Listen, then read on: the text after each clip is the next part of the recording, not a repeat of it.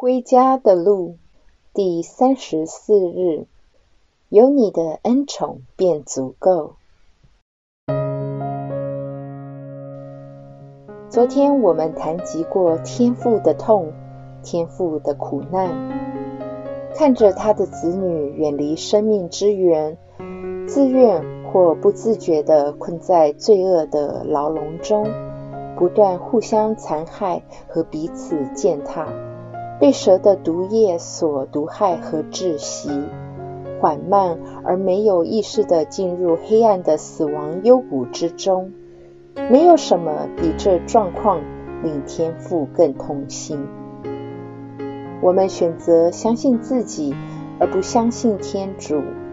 事实上，是在跟随一条偏离了耶稣的道路。我们误信了谎言。而令我们的思想混乱，驱使我们做出违反真理的行动。我们相信和跟随谎言之父，而不相信生命的主宰，令我们最终要受地狱永火。如果我们不够警醒，我们很容易便会成为基督的反见证。我们所呈现出来的。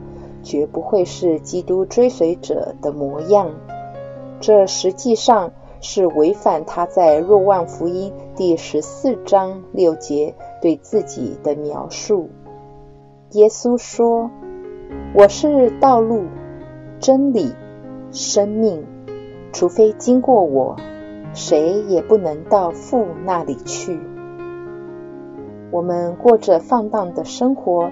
是完全违反天父的旨意，是天父把他的独生子派遣到世界上，那成了血肉的圣言，寄居在我们中间，把天主性与人性结合在一起，并把我们从罪恶中拯救出来，去赐给我们新生命，更提升。并拥抱我们，成为他的义子义女，派遣我们去彼此救助，而最终与他在新伊甸园里，在富家里与天父重聚，得享永福。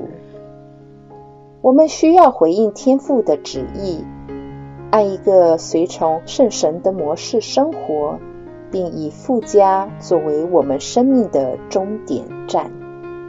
现在是时候去好好辨识天主的道路，并停止在远离天主的路上越走越远。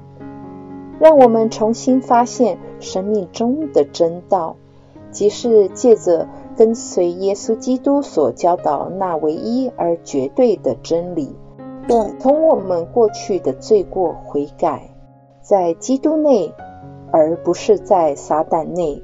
重新定义我们的生命方向，耶稣才是接通我们到富家的桥梁，而不是撒旦。朋友，无论你生命是怎样的状况，无论你过去做了多少得罪天主的事，无论你过去怎样伤害了别人。相信我们慈悲的天父知道这一切，他已准备好赦免你所有的罪，把你拥在他的怀中。他只是在等待你悔改，重新发现他对你的爱，并期待你以全心、全灵、全意、全力去爱他和爱近人，如你自己。无论我们跟小儿子、大儿子，或跟两者都相似，对天父来说是没有关系的。对他来说，我们都是平等的。他以同等的爱去爱我们所有人。我们同坐一条船，我们都是罪人，在同一条归家的路上。我们能否安全回家，就视乎我们有多团结，在途中有多愿意彼此帮助和扶持。我们不应误把彼此当成竞争对手，因为我们的共同敌人只有一个，就是撒旦。无论我们喜欢与否，打从我们出生开始，我们在世的旅途就是一条迈向死亡的路。对基督徒来说，死亡就是跨进永生的门槛。回家需要我们对自己、对天主和对他人彻底坦诚。我们该以勇气，而非恐惧，来面对自己的罪恶和破碎。在复活前夕逾越节守夜礼中，我们听到以下几句：亚当之罪赖基督的死亡一笔勾销。啊，天主的救恩高深莫测，亚当的罪反而成了必要。使人因祸得福的罪呀！你既然为人带来了如此伟大的救主，主有你的恩宠便足够。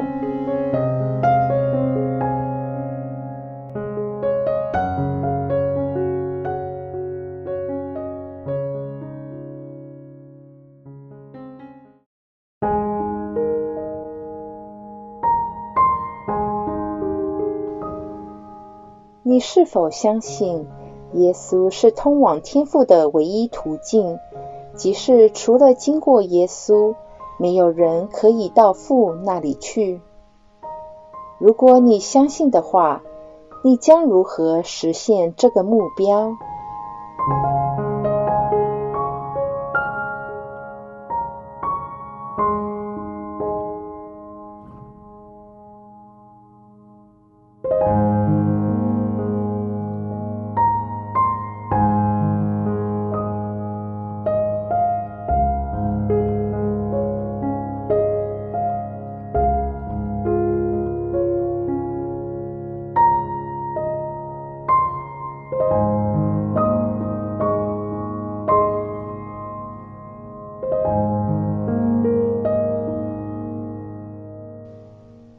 你是否认为你对自己、他人和天主有足够的坦诚？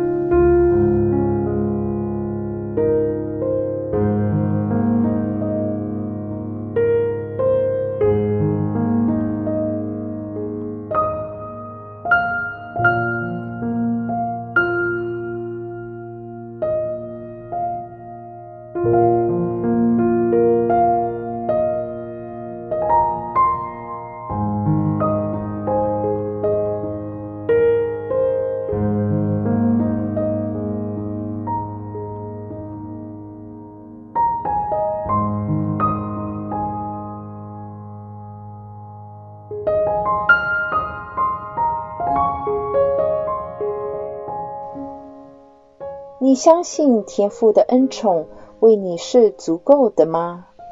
亦或你仍因为觉得不安全而要紧紧握着某些东西不放？